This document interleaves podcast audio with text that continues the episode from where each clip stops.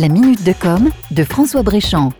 Si vous avez des enfants, vous êtes probablement très sensibilisé au problème du temps qu'ils passent sur le jeu vidéo. C'est un sujet qui a fait l'objet de plusieurs minutes de com. Les éditeurs de jeux, de plateformes et les fabricants de consoles sont conscients de ce problème d'addiction. Alors par peur que l'image de leur secteur se retourne contre eux, ils ont fini par mettre en place des solutions techniques pour que vous puissiez surveiller et contrôler à distance les activités de votre enfant sur leur plateforme. Cela passe soit par une configuration du contrôle parental dans les systèmes d'exploitation soit par l'installation d'applications tierces dédiées à ce contrôle parental. KidsLocks par exemple, AOPact, Google Family Link ou Switch Control. Mais une fois que vous avez identifié la solution technique, que vous êtes prêt à la mettre en application, n'oubliez pas d'impliquer votre enfant dans la démarche. Il ne faudrait pas qu'il voit cela comme une privation injuste ou une punition. Il faut qu'il comprenne que c'est pour son équilibre. N'oubliez pas non plus qu'avec le développement des jeux connectés en ligne, le jeu vidéo est devenu beaucoup plus qu'un acte de loisir solitaire pour lui. Désormais, il y retrouve ses camarades. C'est un acte social par lequel il doit s'affirmer. Alors quelles limites imposer à votre enfant? Combien d'heures de jeu par jour sont raisonnables? Faut-il lui interdire de jouer certains jours de la semaine? En Chine, le plus gros marché du jeu vidéo du monde, avec 620 de joueurs. Le gouvernement a toujours eu à cœur de contrôler de près la qualité éditoriale des contenus et leurs impacts sur la jeunesse et sur la population en général. Tout récemment, un couvre-feu a été mis en place à destination des mineurs pour les jeux vidéo.